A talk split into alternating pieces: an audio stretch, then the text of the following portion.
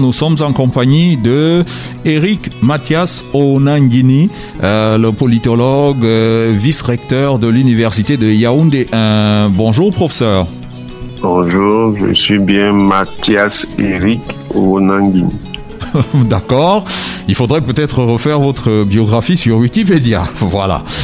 Alors, Mathias Eric Onangini, vous êtes docteur en sciences politiques, euh, diplômé de l'Université de Bordeaux 4 et diplômé de l'Institut d'études politiques de Bordeaux. Vous avez été euh, assistant, chargé de cours à l'Université de Yaoundé 2. Vous avez dispensé des, enseignants, des enseignements à l'Institut des relations internationales du Cameroun, à l'Université de Yaoundé 1, à l'Université catholique d'Afrique centrale, à l'École supérieure internationale de guerre de Yaoundé ainsi qu'à l'École supérieure internationale des forces de sécurité de Yaoundé, l'EI-Force. Aujourd'hui, vous êtes euh, maître de conférence à la faculté des sciences juridiques et politiques de Yaoundé 2 à Soa. Vous êtes chercheur à la fondation euh, Paul Ango et là, rédacteur en chef de la revue Enjeux de la fondation. Euh, en plus d'être rédacteur en chef de la revue camerounaise de sciences politiques de 99 à 2004. non? plus. De 99 à 2004, je le dis, justement. Voilà. Et coordinateur scientifique de la Fondation Paul Ango est là. Vous venez d'être euh, nommé vice-recteur de l'université de Yaoundé 1. C'est bien cela. Alors, qu'est-ce qui a changé? Qu'est-ce qui a changé dans le quotidien du, professeur euh, euh, Mathias Erico Onangini oh, depuis la nomination C'est que maintenant j'exerce des responsabilités administratives d'un, certain niveau, d'un niveau certain même. Et évidemment, euh, les conditions ne sont plus les mêmes, notamment en termes d'assiduité dans les bureaux. Avant, j'avais plus de, de liberté.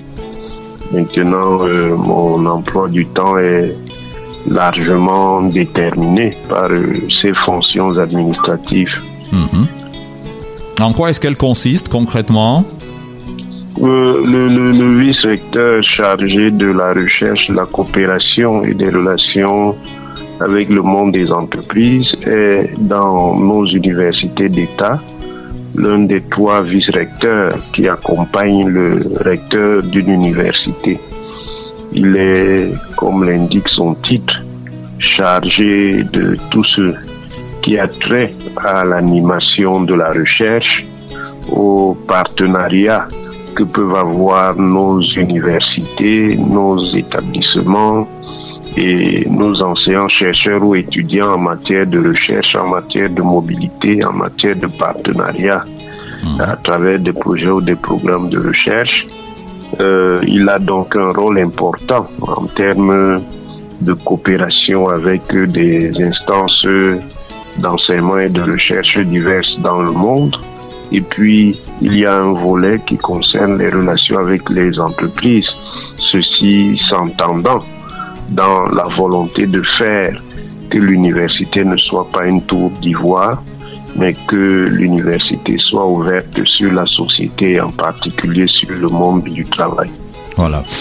Mathias Eric Onangini, euh, vous avez été, on va le dire, hein, longtemps adulé euh, par le grand public euh, qui trouvait vos analyses très pointues sur les questions de politique. Vous êtes politologue, on va, on va le rappeler. Et patatras, il y a eu le colloque, le fameux colloque sur l'action sociale de la première dame en 2016. Qu'est-ce qui s'est passé? Oh, Rien ne s'est passé, sinon que euh, des gens ont pensé qu'ils étaient propriétaires de ma pensée, de mes analyses et de mes positions. Euh, je me détermine de manière libre et personne ne peut modeler ce que je pense. Je le pense en fonction de ce que je sens, en fonction de l'évaluation que je fais de, des situations. je, je n'ai pas cure, si vous permettez l'expression, de ce que les autres pensent, de ce que je pense. Je pense ce que je dois penser et je peux évoluer dans ma pensée en fonction de ce que je ressens comme étant pertinent. Ce n'est pas l'opinion qui va déterminer ce que je dois penser. Mhm. Donc pour vous, euh, c'était euh, une réflexion purement scientifique sur les œuvres, euh, l'action sociale de la première dame. Il ne s'agissait pas de prendre position. Bien entendu, les preuves sont là. et évidemment, ça, ça n'intéresse pas ceux qui ne s'intéressent pas aux choses sérieuses. Celui qui veut savoir ce que j'ai pu dire sur le colloque peut chercher l'ouvrage. Il est vrai que cet ouvrage est encore en diffusion restreinte sur le colloque et voir effectivement sur quoi je me suis appuyé pour élaborer euh, mon article sur l'action sociale de la première dame au Cameroun et mhm. voir si cela ne répond pas aux exigences euh, d'un article scientifique en termes de construction théorique, en termes d'élaboration méthodologique en termes de traitement des faits. Hein, c'est ça qui est important. Le reste, ce n'est que de l'écume. Voilà. Mathias Eric Onangini, aujourd'hui, euh, vous l'avez réclamé, hein, votre liberté de penser, et vous le dites, vous ne pensez, euh, vous, n'en avez cure de ceux qui euh, pensent autrement que de vous laisser le droit de penser qui vous êtes ou comme vous êtes. De quelle obédience politique êtes-vous, Mathias Eric Onangini, aujourd'hui? Je n'ai pas à être nécessairement d'une obédience politique et même si je l'étais, je ne suis pas obligé de le dire. Hein. Chacun vit la politique en fonction de sa perception, de ses sentiments, de ses orientations. Hein. Il y en a qui font beaucoup de publicité mhm. autour de leurs options politiques ou de leurs opinions. Il y en a qui n'en font pas. Il y en a qui sont absolument discrets. Hein. Euh, moi, pour l'instant, tout au moins, je ne pense pas qu'il faille nécessairement de ce point de vue faire du spectacle. Euh, si des options politiques j'ai, de toute façon, elles se, elles se verront d'une manière ou d'une autre. Et vous, vous êtes euh, un support non affirmé du parti au pouvoir désormais. On, peut le penser. pour l'instant, euh, ça n'a pas été démontré, mais la ligne peut-être de mes opinions, qu'il faut distinguer des analyses, peut pour beaucoup aller dans ce sens. Mais est-ce que cela suffit donc pour euh, le dire? Justement, vous dites donc qu'il y a une confusion entre vos analyses et vos opinions. Oui, mais c'est pour les gens qui n'ont pas l'habitude, hein, l'habitude de, l'intellectualité, de la production des idées, de la production des analyses. Euh, ils aplatissent tout. Euh, vous construisez une analyse qui est scientifique il ne la voit que sous le registre de l'émotion, de l'humeur ou de l'opinion. Vous émettez une opinion, il pense que c'est une analyse et cette opinion qui, comme chez tout le monde, a une coloration sentimentale, mhm. est souvent examinée comme la preuve de ce que vous n'analysez pas. Bon, il est vrai, c'est, la difficulté est que euh, chaque prise de parole n'est pas nécessairement précédée d'un ensemble de précautions. Hein. On dit, bon, maintenant je vais parler en tant que. Oui. Euh, c'est pour ça que ces, ces confusions-là peuvent euh, se faire. Mais quand on a un certain confort intellectuel, on sait bel et bien ce qui remet le poids. Maintenant, il faut aussi savoir, hein, et ceux qui font la sociologie de la connaissance le savent, il peut y avoir une interaction entre les opinions et les sentiments qu'on a et certains éléments des analyses scientifiques. Mais les deux ne peuvent pas se confondre, sinon on n'arrive pas à distinguer ce qui est scientifique de ce qui ne l'est pas. Alors, et quand par exemple vous dites euh, que la, la, libération des leaders anglophones euh, de la crise anglophone est une euh, erreur, c'est une opinion ou c'est une analyse? C'est d'abord une analyse et puis il peut y avoir des éléments qui ont trait à l'opinion de loin, mais c'est une analyse. Et ce que j'ai dit s'est avéré. Vous avez vu qu'après la libération des leaders, au lieu que le mouvement s'affaiblisse, il est devenu plus violent. Puisque, comme je l'avais indiqué, cela a été considéré moins comme une volonté d'ouverture du pouvoir que comme une preuve de faiblesse. Mhm. Et donc, est-ce que vous comprenez que cela ait choqué certaines personnes, euh, c'est-à-dire que, que vous disiez euh, ce qui ça est... Choque les non, ça choque les non-initiés, ça choque les profanes, Mhm. qui n'ont pas nécessairement l'appareil mental, l'appareil intellectuel, et certainement pas la formation scientifique et technique pour comprendre toutes les implications de ce qui est dit. D'accord. Mathias Eric Onangini, on a, euh, on vous a euh, affublé d'un terme, hein, celui du créateur euh, du mot ethno-fasciste. Qu'est-ce que c'est? Bon, ça c'est d'abord la preuve de ce que ceux qui le disent sont très incultes. Je n'ai en rien du tout inventé le terme ethnofasciste. Le terme Oui. ethnofascisme a été forgé dans les années 1980 par l'éminent professeur Hubert Monondjana dans les luttes politico-intellectuelles et politico-idéologiques qui avaient lieu dans un Cameroun en transformation, en fait en transition entre l'ordre politique de parti unique, l'ordre politique de monopole, et puis l'ordre politique pluraliste à vocation démocratique. Oui. Monondiana utilise ce concept après avoir observé un certain nombre de faits dans, sur la scène, la scène sociétale, la scène politique camerounaise, et il l'utilise à l'occasion d'une conférence qui a lieu en mars 1987, je crois, au club UNESCO de l'université de Yaoundé, qui n'était pas encore l'université de Yaoundé 1. Et à cette occasion, il y avait d'autres panélistes comme Feu David Ndachitagne, critique littéraire et journaliste à Cameroun Tribune. Il y avait Basek Bakobio, le, le, le- le ciné- le cinéaste et critique littéraire et écrivain, et d'autres encore qui ont assisté à cette conférence. Oui.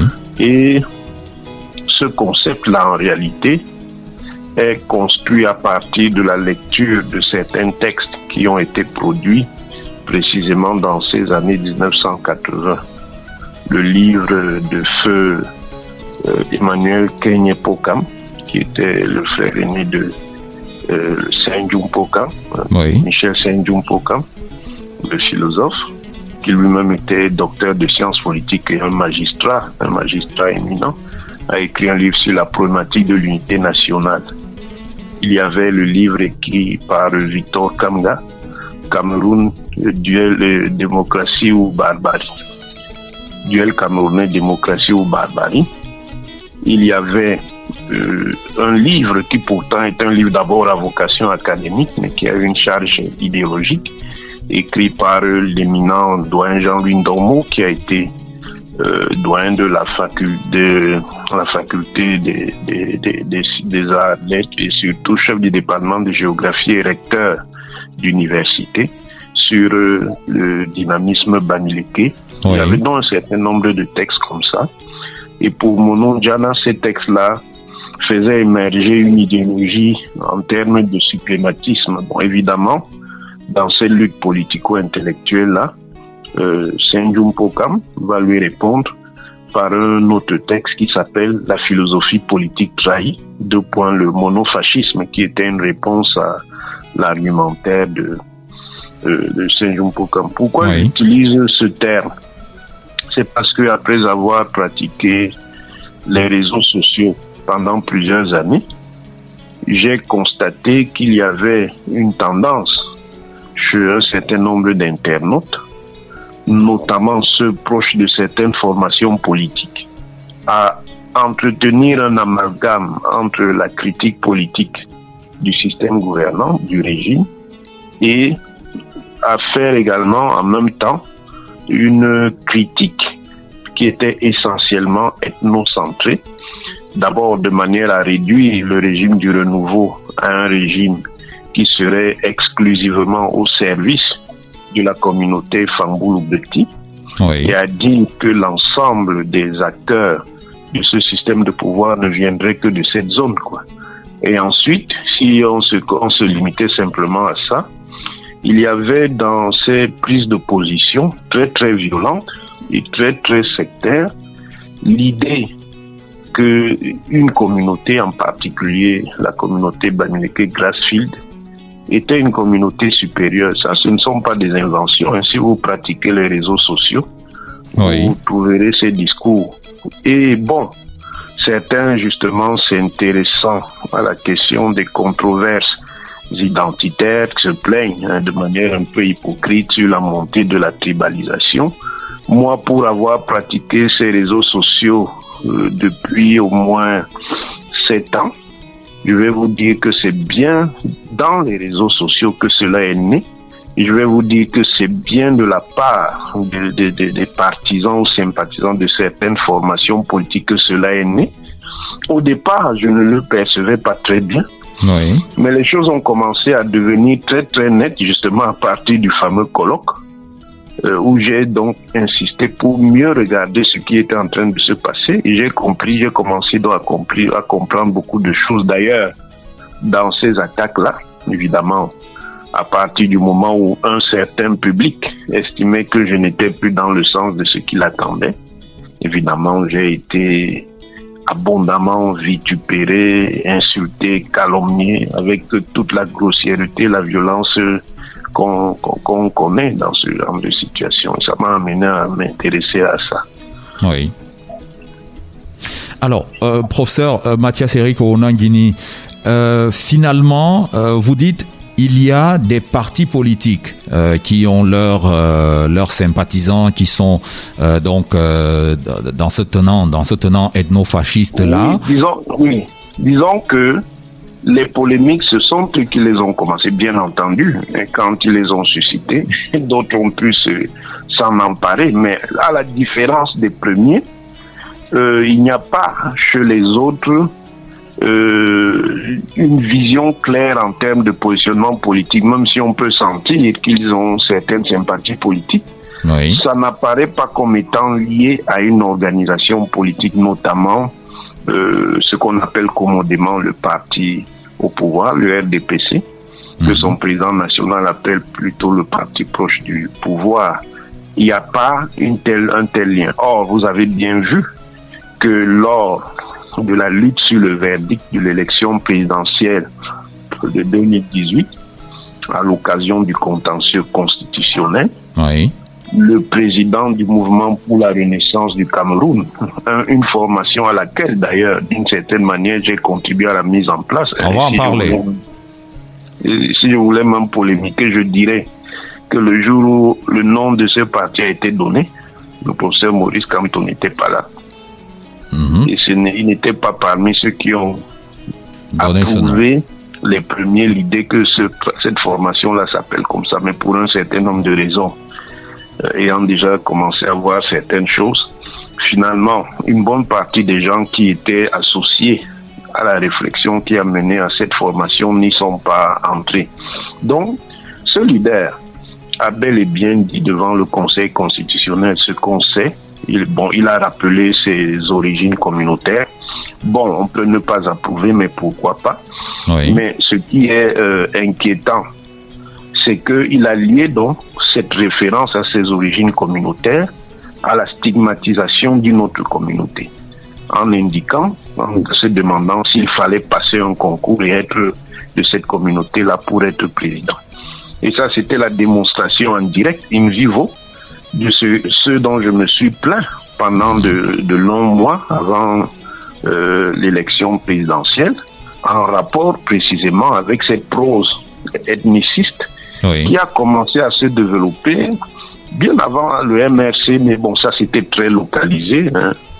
Euh, c'était des gens un peu fous, sinon très fous, comme euh, un certain écrivain dont je, n'aime pas beaucoup prononcer le nom, qui déjà à l'époque, même quand j'avais un, autre positionnement, m'attaquait parce que justement lui, il était déjà dans une logique ethniciste. Et pour lui, quelqu'un qui était un Famboul ou petit, d'autres diraient aujourd'hui et quand, euh, ne pouvait pas critiquer le régime du renouveau puisqu'il était de, cette communauté. Et en plus, euh, deuxième péché, mes origines sociales, mes origines sociales faisant que j'étais le fils d'un grand baron, même s'il était en retrait euh, du système, faisait que pour lui, et c'est comme ça d'ailleurs que beaucoup de, gens qui sont dans ces logiques pensent, Ils pensent que en réalité, un Fambour Betty ne peut pas s'opposer au régime du renouveau parce que ce régime-là, c'est le régime des bêtises. Ça, c'est des mots de commode, hein, de réduction qu'on connaît dans notre univers. Hein. Il ne faut pas croire mhm. que les seuls qui ont ces perceptions viennent de certaines régions. C'est un schéma de base que l'on trouve pratiquement dans nos régions. Mais le, le problème, là où c'est plus grave, c'est quand ça commence à prendre une forme doctrinaire et une forme idéologique doctrinale écrite. Et c'est là où ça devient donc dangereux. Et c'est ça justement euh, que je dénonçais. Mhm. Bon, évidemment, les gens ont voulu réduire ça comme ils ont voulu réduire, mais bon, ils, n'ont jamais eu en réalité de vraies substances pour m'accuser de ce dont ils m'accusent, notamment de tribalisme. Je suis très loin de tout ça. Mais en même temps, on, on, vous a entendu, pas, pas qu'une seule fois, euh, parler de ce parti comme étant un, parti bahamique, euh, la secte non, ça c'est faux. Jamais. Vous voyez donc comment les gens construisent de fausses perceptions. Je défie n'importe qui. Je défie, je dis bien, sur cette terre, je ne dis même pas au Cameroun, de montrer un seul propos où j'ai traité le MRC de parti Bami. Ça, ce n'est pas mon langage. Ça, ce sont des reconstructions qui ne reposent sur rien du tout. Je dis, je défie un seul être humain sur cette terre de montrer un propos où j'ai traité le MRC de parti bahamique ou de secte bahamique. En plus, pour souligner l'ignorance de beaucoup. Oui. Qui parle d'ailleurs en premier de bahamisation du MRC C'est euh, quelqu'un qui s'appelle Eric Kennedy Foyette. Eric Foyette. Eric Kennedy Foyette, qui lui-même était membre du MRC. Eric Kennedy Foyette est issu de la MIFI. Oui. Et il s'est plaint à un moment donné que le MRC était confisqué par les gens originaires de Baham. Quand les polémiques ont donc commencé dans les réseaux sociaux, dans un groupe qui a largement alimenté d'ailleurs cette dérive ethniciste, qui s'appelle le Cameroun, c'est le Cameroun, ce groupe s'est divisé en deux. Oui. Et cette division était essentiellement idéologique plutôt que ethnopolitique, puisque parmi ceux qui sont partis du Cameroun, c'est le Cameroun animé par Mathieu Youbi et Eugène Lebon Dachua. Il y avait Makel Lemja, qui est bien Bamileke, et il y avait Daniel Claude Abaté. Oui. Et d'ailleurs, à l'époque, ceux qui suivent les réseaux sociaux savent que je m'étais engueulé avec Abaté. Ah, d'ailleurs, c'est certaines polémiques, d'ailleurs. Et après, il m'a dit, tu ne connais pas ces gens de le Cameroun, c'est le Cameroun. Et finalement, ce qu'Abaté m'avait dit, il avait parfaitement raison. Quand je me suis intéressé à la question, j'ai bien vu de quoi il s'agissait. Donc, ça, c'est la propagande qui est entretenue par ceux qui sont hostiles à la critique que je fais parce qu'ils pensent que ma critique dessert la stratégie politique qu'ils ont adoptée et les intérêts qu'ils visent. Comme j'ai attaqué le noyau de cette stratégie qui passe par l'instrumentalisation des identités pour créer des noyaux politiques, des identités ethno-communautaires, évidemment, je frappe dans le mille. En retour, donc par rétorsion, il fabrique un discours pour me diaboliser. Vous avez vu, à un moment donné, quand le, sinistre écrivain psychopathe, auquel euh, que j'appelle souvent la chauve-souris, à lui de manière articulée, visible, sonore, visuelle, attaquer une communauté ou un ensemble de communautés en appelant à leur génocide, la même démarche a voulu faire un symétrique en disant oui, bon, lui fait ça parce que Onangini fait, mais personne, quand les gens leur ont demandé de retrouver dans la vidéo ou le texte où Onangini appelle au génocide d'une communauté, personne n'a pu le faire. Et je vous assure que étant sous la surveillance cybernétique où je suis, si je tiens un seul propos de ce type, en un seul jour, ça fera le tour du monde quatre fois. Oui. Alors, aujourd'hui, euh, vous nous dites, vous ne vous reconnaissez pas, euh, vous n'avez euh, jamais parlé de... jamais dit ça. Voilà. Autre chose d'ailleurs, parce que... Et il y a le concept tontinard aussi. Ça aussi, c'est faux ceux qui suivent, voilà un certain, un certain nombre d'inepties qui sont dit, je n'ai pas créé le concept tontinard. Par contre, dans la crise, parce que c'était une véritable crise, une véritable guerre des mots, où d'ailleurs euh, j'ai été prise à partie d'une manière extrêmement violente, et ceci avec la caution de, des gens du MRC, et ça je leur dis, c'est quelque chose que je ne peux pas leur pardonner. Euh, dans cette période-là, j'ai donc utilisé le terme zélote tontinard. Ça ne veut pas dire que j'ai inventé le terme tontinard. Tontinard circulait déjà. Zélote tontinard pour évoquer ce courant présent dans le MRC, parce qu'il est présent dans le MRC. Ces gens sont membres militants du MRC et qui entretiennent ce discours. Ce ne sont pas de simples sympathisants qui sont dans les quartiers, non. Ce sont des gens qui sont dans le MRC. Et ceux qui ont créé le Cameroun, c'est le Cameroun, et sont bien dans le MRC. Donc, pour montrer le caractère fanatique et sectaire de leur discours, je les ai appelés zélotes. Oui. Voilà, Tontinard était déjà là. Et en réalité, celui qui veut comprendre d'ailleurs d'où vient Tontinard doit se rapporter à l'idéologie politique des leaders et cadres du MRC.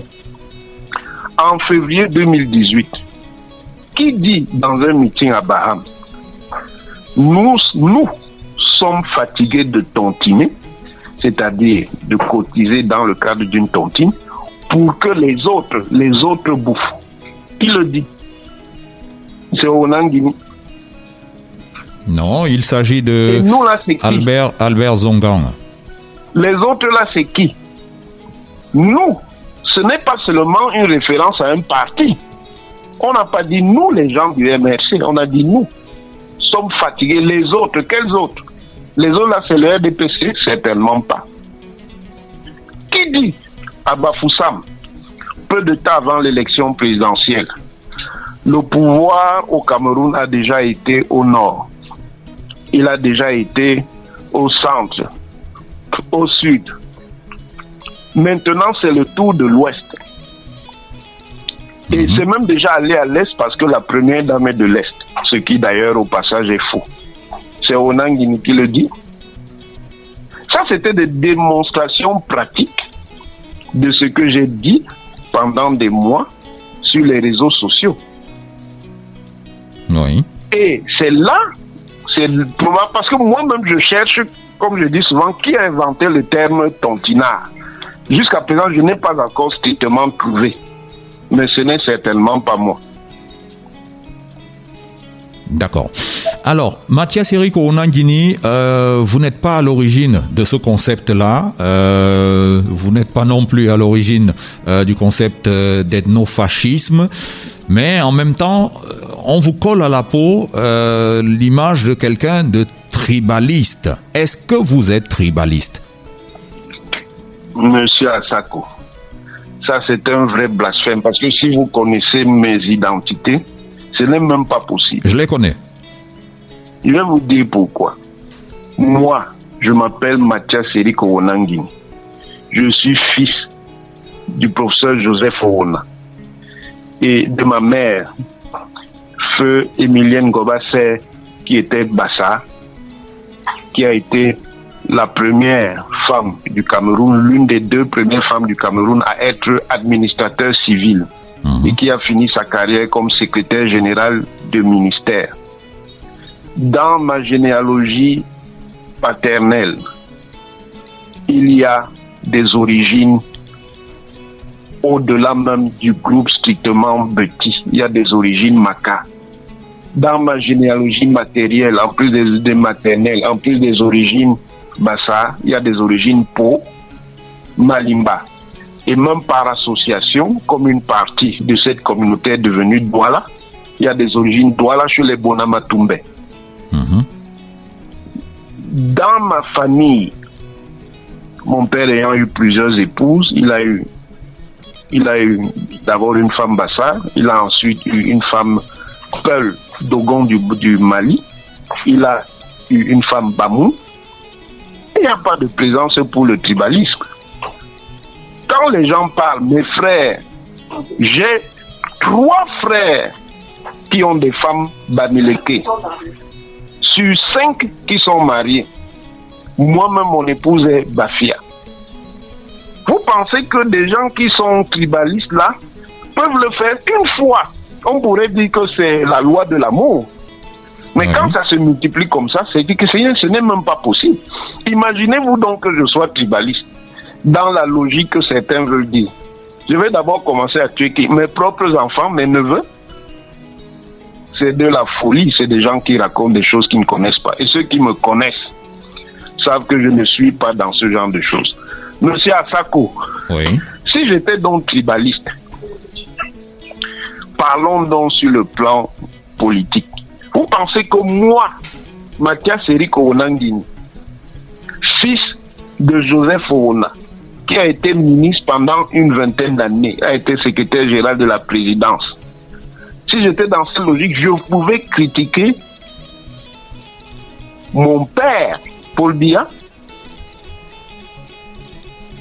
Mhm. Vous croyez que c'est possible? Ça, ce sont des choses que les gens racontent. Ils parlent de n'importe quoi. Je continue. Allez vous-même chercher. Faites l'enquête. Allez chercher dans les, les, universités qui j'ai dirigé en tant qu'enseignant? Vous allez voir si on va vous dire que j'ai exclu quelqu'un parce qu'il est issu de telle ou telle région. Donc vraiment, il, faut que les gens parlent, mais ils ne savent vraiment pas de quoi ils parlent. Et on mélange souvent. Euh, d'après vous, il y a, il y a aussi, euh, je ne sais pas si c'est dans l'ordre de la légende urbaine, on attribue à votre paternel euh, des paroles selon lesquelles jamais un Bamileke ne sera président au Cameroun. Qu'en est-il? Ça, c'est vraiment de la légende urbaine. Ça a été écrit en 94 et je vais vous dire pourquoi qui était le professeur Joseph Ouna en 1994, janvier 1994. Euh, c'est entre janvier et mai, je crois. Il était secrétaire général de la présidence. Il était donc dans la phase vraiment sommitale de sa carrière politico-administrative. Et vous devez savoir que quand vous êtes secrétaire général de la présidence au Cameroun, il y a beaucoup de jalousie. Et la jalousie ne provient pas que des gens qui sont en dehors du système, si on peut l'appeler comme ça. Elle vient évidemment de l'intérieur du système de ceux qui veulent occuper votre position. Qui l'a écrit? C'est un certain Ndiana Seme. Et vous savez ce qu'il a fait quand il a écrit ça? Une interview qui n'a jamais existé. Hmm. Njana Seme ne peut pas vous montrer un enregistrement où il est parti, il a enregistré une interview dans laquelle le professeur euh, Joseph Ona aurait dit cela. Il le dit sur la base de quelque chose qu'on ne peut pas prouver. Donc, c'est de la pure spéculation, parce que c'est vous qui faites du journalisme. Vous savez dans quelles conditions un journaliste recueille des propos dans le cadre d'une interview. Un, il peut effectivement utiliser un magnétophone. Malheureusement, il ne l'a pas fait. Il peut prendre des notes. Sauf que s'il prend des notes, par exemple, ce qui est dit dans son article est démenti par la personne qui a été interviewée, ça pose problème. Effectivement. Voilà. Donc, c'est quelque chose qui n'est pas établi je veux bien que les gens racontent ce qu'ils racontent. comme, comme avait dit le président bien, où sont les preuves D'accord. Donc, vous n'avez aucun problème. oui, je, vous ajoute, j'allais oublier. Oui. Diana Semen, après son article, a fui le Cameroun. Fui. Parce qu'il savait qu'il avait fait quelque chose qui était complètement incorrect et il s'est dit que de la position qu'occupait le professeur Joseph Fauna, il y aurait des représailles. Ça veut dire que lui-même n'est pas en paix avec sa conscience. Parce que si le professeur on avait effectivement dit cela, pourquoi Ndjana se m'aurait fui le Cameroun? En sachant que ce qu'il dit, c'est la vérité. Mhm. D'accord. Alors, euh, professeur, on va revenir à la création du MRC. On aimerait bien que vous nous en parliez, que vous nous éclairiez. comment ce parti a été créé? Qui était là à l'origine et quel était le rôle de chacun? Bon, c'est quoi le MRC Le Mouvement pour la Renaissance du Cameroun, c'est une formation politique qui est créée sur la base d'une initiative qui va associer le MRP, dirigé par euh, le professeur Alain Foguet, qui à l'époque n'est pas encore euh, professeur, euh, par Fabien Assigana, monsieur Fabien Assigana, du Moré, du par des gens qu'ils avaient contactés, un certain nombre de, de, personnes de la société civile, des gens des associations, des, des intellectuels et des militants d'autres formations politiques comme l'UFP d'Olivier Billet. Et comme je vous le disais tout à l'heure, il y a donc eu un ensemble de discussions qui ont duré plusieurs mois et qui se tenaient dans le cabinet d'Alain Foguet, qui était à, l'époque en Vogue euh, pour ceux qui connaissent Yaoundé. Oui. Il y avait donc des discussions, et bon, vous savez, quelle est la structure de notre système de, de sécurité de l'enseignement. Le pouvoir savait effectivement que ces discussions-là existaient bel et bien et que la perspective c'était de créer un parti politique. Et je peux vous dire que dans les discussions, le professeur Campton n'était pas là. Oui. Il n'était pas là. Ça veut dire qu'en réalité, il intervenait dans les discussions à travers euh, Alain Foguet. Et il y avait plusieurs courants. Il y avait euh, même des, universitaires. Il y avait des universitaires, Claude Abbé, euh, le professeur, j'oublie son nom, un professeur de la, faculté des sciences. J'étais présent, d'autres, Stéphane Akwa et bien d'autres, Olivier Billet. Ils étaient présents dans ces discussions.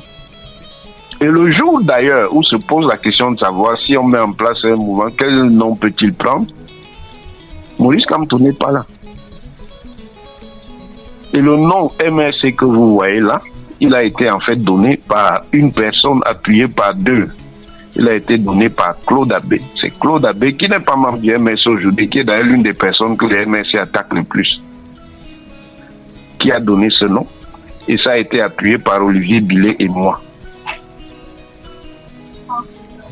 Il y avait aussi d'autres militants qui étaient dans l'associative, mais aussi dans la politique, comme Franck Hubert Ateba. Tous ceux qui étaient là savent. Bon, je vois aujourd'hui les autres qui crient MRC, MRC. Ils parlent de choses qu'ils ne connaissent même pas. Malheureusement, à partir même de là, on va se rendre compte qu'il y a un certain nombre de choses qui ne sont pas très claires. Il y a d'abord un problème, il y a une obsession anti-SDF qui était euh, intrigante. Et on a demandé, mais pourquoi vous en voulez tant au SDF Si vous estimez que le SDF n'a pas la bonne logique, créez simplement votre formation politique. Votre problème n'est pas de les attaquer. Puis après, on a commencé à voir un, certain nombre d'autres choses et finalement beaucoup qui étaient là au départ ne sont pas ne sont pas entrés dans cette formation politique. Mhm. Et on va constater à partir de 2014, alors que le MSC existe depuis à peu près deux ans, un certain nombre de problèmes se posent déjà. Il y a des militants qui étaient dans le MSC et qui étaient dans la société civile, comme euh, euh, il y avait un, militant qui s'appelait Momo, je crois, Claude, euh, qui lui est resté dans la formation jusqu'à sa constitution définitive. Et un jour, je le revois, je dis alors comment ça va le MSC Il dit non, vraiment, ça ne vaut pas la peine. Qu'est-ce qui se passe là-bas? Le tribalisme. Or, Momo est de l'Ouest, il est Bamileke. Il a indexé déjà le tribalisme. On a parlé tout à l'heure d'Éric Foyette, qui lui aussi est Bamileke et indexé le tribalisme.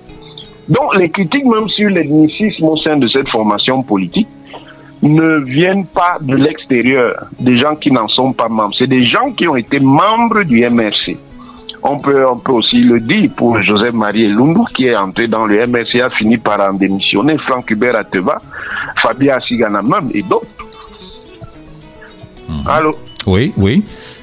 Donc, d'après vous, d'après vous, tout cela ont eu à, faire face au tribalisme euh, entre guillemets, le tribalisme ambiant. Si on faisait une ah. enquête, si, vous aviez écrit un livre sur le MRC, je vous renverrai vers ces personnes, elles-mêmes vont vous dire vous l'impression que cette formation politique leur a donné. Mais, aujourd'hui, mais aujourd'hui, est-ce que avec euh, le passage à l'élection présidentielle de 2018, euh, le, boycott et, et, tutti quanti, est-ce que le MRC n'a pas changé de fusil d'épaule? Est-ce que, d'après ce que vous savez, il, y est, il est toujours victime euh, de tribalisme Pas du tout. Il se sert toujours du tribalisme? Au contraire, au contraire, je vais vous dire pourquoi. Ça n'a pas changé du tout. Regardez les liens qui se sont tissés entre le MRC ce qu'on appelle la BAS, la brigade anti-sardinat. Autre mot qu'on a voulu m'attribuer, mais en réalité, ce n'est pas encore une fois, c'est pas moi. Et je vois même des gens qui disaient qu'ils font de la recherche raconter ce genre d'ineptie. Euh, la brigade anti-sardinat, c'est quoi?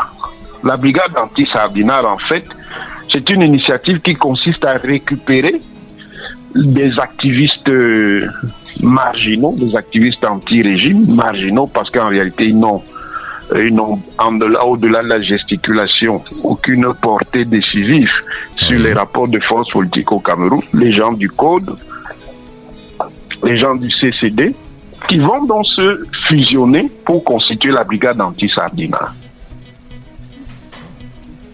je vous laisserai vous-même apprécier quand vous connaissez la composition anthroposociologique de ce groupe. Je vous laisserai apprécier les méthodes de ce groupe. Quand il est allé attaquer des artistes, c'était pour qui Pour l'essentiel, c'était des artistes euh, petits, des artistes pratiquant le genre Bikutsi, qui pour la plupart, même s'ils ne le sont pas tous, sont petits. Même s'il y, y, en a d'autres groupes euh, communautaires, notamment euh, de la communauté Bamileke. Ils les ont agressés. Ils ont agressé des artistes. Pourquoi? Parce qu'ils reprochaient à ces artistes euh, d'avoir participé à des concerts dans le cadre de la campagne euh, du parti au pouvoir. Mais, c'est du fascisme, monsieur Assako.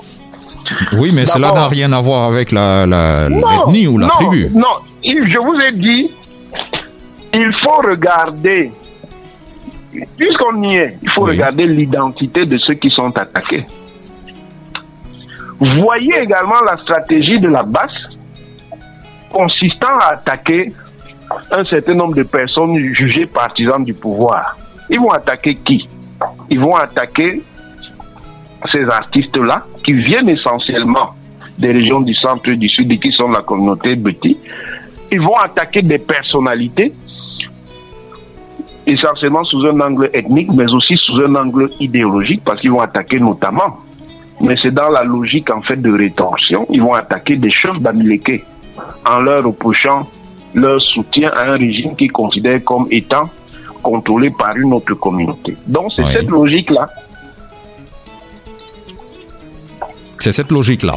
Voilà. Oui. Alors, euh, quel, est votre regard sur la marche politique à l'heure actuelle Avant de sortir euh, très rapidement euh, la, scène politique actuelle, euh, vous voyez le RDPC en train de durer, perdurer, tout écraser sur, sur son chemin pendant combien de temps encore? Je n'en sais rien. la dynamique politique dépendant d'un certain nombre de facteurs et pas seulement des facteurs permanents, des facteurs structurels mais aussi de facteurs conjoncturels et aléatoires. Ça veut dire que quelque chose qui est installé depuis longtemps, en fonction de certaines circonstances, de certaines conditions, euh, peut évoluer. Toujours est-il que pour l'instant, le RDPC conserve euh, suffisamment de poids pour rester en position centrale. Euh, il bénéficie notamment de sa rente d'occupation du pouvoir. Monsieur Asako, un parti et ces réseaux, des réseaux qui lui ont préexisté et qui se sont exprimés dans un autre parti dont il est l'émanation, l'Union nationale camerounaise, qui elle-même, même si c'est un composé de plusieurs formations politiques, était dominée par l'Union camerounaise, un parti qui a ses attaches historiques, qui contrôle dans le pouvoir depuis 60 ans. On ne, on ne le défait pas comme ça, hein, monsieur Assako. Et en l'occurrence, il n'a pas perdu le pouvoir, même avec les secousses qu'il y a pu y avoir que ce soit le push manqué, euh, bon, c'est vrai, le RDPC en tant que tel n'existait pas à l'époque, mais que ce soit surtout les années de Blaise, hein, dans les années 90, le RDPC n'a pas perdu le pouvoir. C'est un ancien parti unique. C'est un parti qui a développé un appareil qui est puissant. Beaucoup considèrent qu'il n'est pas populaire, mais c'est un appareil puissant et omniprésent. Et avec une certaine naïveté, beaucoup d'opérateurs politiques d'opposition pensent qu'il suffit de critiquer le RDPC pour être sûr de le défaire. Ce n'est pas aussi simple que ça. Maintenant, est-ce que le RDPC va durer? Cela va dépendre de la manière dont un certain nombre de choses vont se jouer. Oui. De la manière, par exemple, dont cette formation affrontera le passage, c'est-à-dire le moment où le président national euh, ne sera plus là d'une façon ou d'une autre. Et ça peut créer des secousses comme on a vu dans d'autres pays. Donc, Mhm.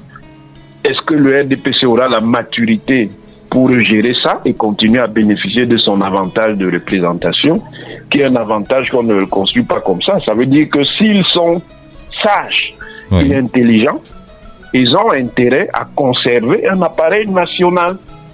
Parce que c'est ça qui fait la force du RDPC.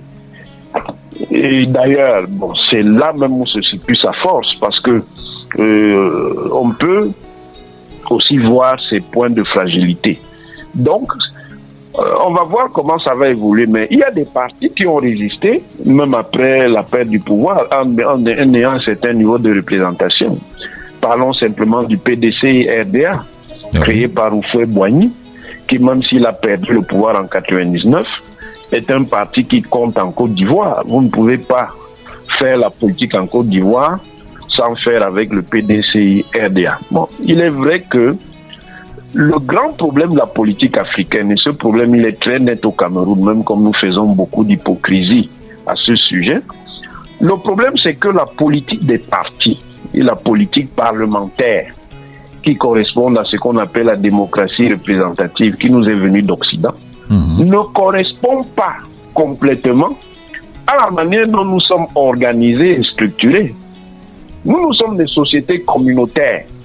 Donc, quand vous amenez des institutions politiques bourgeoises et individualistes dans des sociétés communautaires, pourquoi vous allez être surpris après qu'il y ait des cristallisations communautaires, par exemple, de certaines formations politiques Mhm. ce n'est pas surprenant, puisque une grande partie de la grammaire mentale d'un grand nombre de nos concitoyens est purement communautaire et superficiellement républicain. Quand vous viendrez dans vos partis, mais les gens vont, auront tendance à choisir ce qui leur ressemble. Ce sera la logique de la grégarité et de la similarité. Je choisis celui qui me ressemble et celui qui me ressemble le plus, ou c'est ce que je crois, c'est celui qui est issu de ma communauté. Donc ça, c'est un problème que les pays africains, surtout ceux qui ont une fort- un fort fractionnement euh, communautaire, connaissent. Et Oui. ce problème, il est très, très, très, très fort au Cameroun parce que le Cameroun, c'est un croisement. Le Cameroun, c'est la rencontre de plusieurs aires sous-civilisationnelles africaines. Au sein de la grande unité civilisationnelle africaine, il y a des sous-civilisations, Mhm. quatre ou cinq, et au moins quatre de ces courants-là se rencontrent au Cameroun. Ça veut dire que c'est un pays qui a une forte hétérogénéité et nous devons être extrêmement prudents dans sa gestion. Et dans cette gestion-là, nous devons éviter le sectarisme. Nous devons éviter le sectarisme. Nous devons éviter Le sectarisme. de croire Voilà. que certaines communautés, quelles qu'elles soient, se considèrent comme supérieures aux autres. Ça, c'est quelque chose qui ne peut pas fonctionner au Cameroun. Hmm. Le Cameroun, c'est un pays de diversité. Pour que ce pays puisse fonctionner de manière harmonieuse et sereine, nous devons intégrer sa pluralité communautaire et nous devons la gérer comme nous avons choisi un système de type démocratie ré- représentative dans le pluralisme politique constitutionnel et Voilà. non pas avec des logiques d'hégémonie et même de d'ethnofascisme où on croit que parce qu'on appartient à tel ou tel groupe, on est supérieur ontologiquement aux autres. Ça, c'est quelque chose qui ne peut pas fonctionner dans notre pays, monsieur Hassan. Voilà. Et pour, pour, pour, finir, vous êtes un consultant permanent sur la chaîne euh, Vision 4 euh, chaque dimanche.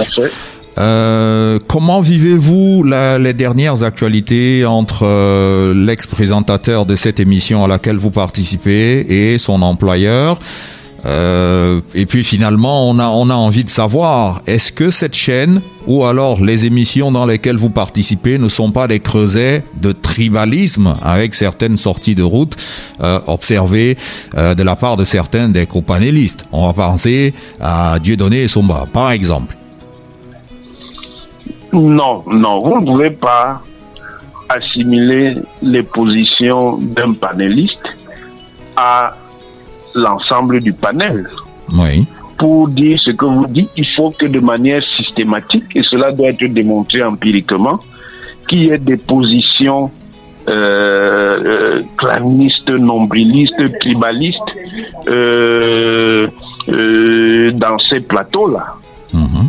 ce que un panéliste dit à, à Club d'élite, vous n'allez pas dire que tous les panélistes le disent et que ce soit systématique. Ça, c'est des représentations purement fantasmatiques.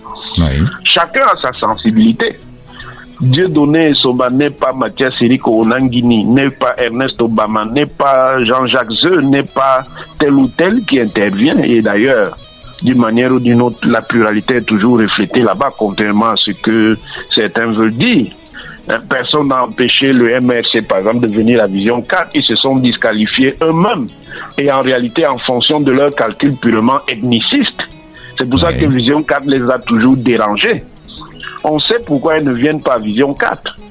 Parce qu'ils en veulent la Vision 4 d'avoir créé la concurrence dans un secteur où par la logique ethniciste, ils croyaient qu'ils auraient le monopole à travers le fait que un certain nombre de chaînes ont des propriétaires venant de l'ouest de Bamileke. C'est de ça qu'il s'agit. Il faut dire les choses comme elles sont. C'est pour ça qu'ils en veulent la vision 4. Parce qu'ils pensaient utiliser les médias et notamment les télévisions dans cette logique-là que je dénonce. Et je le dénonce encore. Parce que nous ne pouvons pas accepter ça dans un pays de diversité comme le Cameroun. Qu'il y a eu des accents de certains journalistes qui sectaires, ils ont été rappelés à l'ordre. Mhm. Le PDG du groupe L'Anecdote, M. Jean-Pierre Amourou Belinga, a rappelé ces journalistes à l'ordre en disant que Vision 4 était une télévision républicaine et qu'il n'était pas question sur que Vision 4 qu'on stigmatisait telle ou telle communauté. Maintenant, le pluralisme veut que chaque euh, organe médiatique ici, télévisuel, ait sa, sa, ligne éditoriale.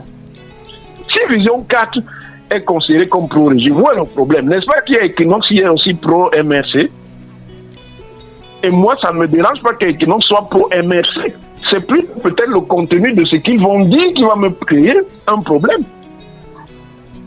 Mm et pourquoi vous n'êtes plus invité euh, dans, ces, dans ces autres Mais médias me censure.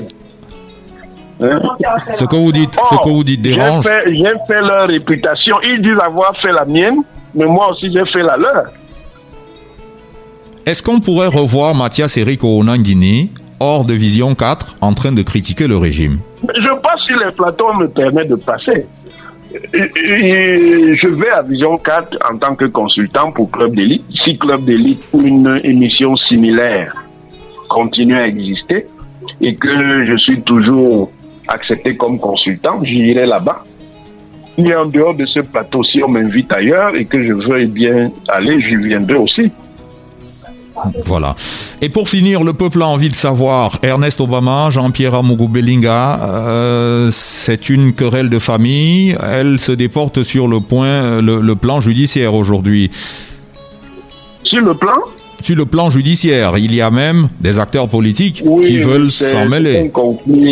C'est un conflit qui m'attriste beaucoup. Hein. C'est un conflit qui m'attriste beaucoup compte tenu des relations que j'ai avec les, les, deux personnes, aussi bien le, le PDG euh, du groupe L'Anecdote, Jean-Pierre Amourou Bellinga, qu'avec euh, euh, M. Ernest Obama, qui a été longtemps directeur général de Vision 4 et qui a été longtemps un homme de confiance de, de, Jean-Pierre Amourou Belinga. Que, qu'il y ait une brouille et surtout qu'elle prenne cette forme, ça, ça me peine un peu.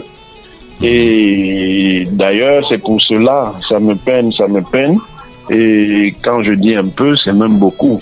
Euh, c'est pour ça que je suis très énervé par certaines récupérations politiques, des gens qui ont passé le temps à dénigrer Vision 4 d'une manière particulièrement mensongère et qui aujourd'hui, euh, sous le couvert des droits de l'homme, parce qu'en réalité veulent faire la récupération politique, disent soutenir Ernest Obama. Les mêmes, et je vise ici le professeur Maurice Camteau, n'ont rien dit quand la base a, agressé euh, les, journalistes de Vision 4 à Paris. Pourquoi il ne s'est pas levé pour parler de dignité humaine à l'époque? Oui. Voilà. Alors, Mathias Erico Nangini, on va vous remercier euh, pour euh, cet entretien cordial et très édifiant au demeurant. Je vous en prie. Peut-être mon dernier mot euh, ce sera euh, de dire à mes concitoyens d'être plus ouverts, d'être plus tolérants, d'accepter la pluralité de pensée, la pluralité d'idées, la pluralité d'appartenance, de comprendre que nous sommes dans un pays extrêmement pluriel, dont la sérénité et l'harmonie ne sont possibles que par des compromis et que dans notre pays, il ne peut pas y avoir de somme nulle, il ne peut pas y avoir de logique absolue.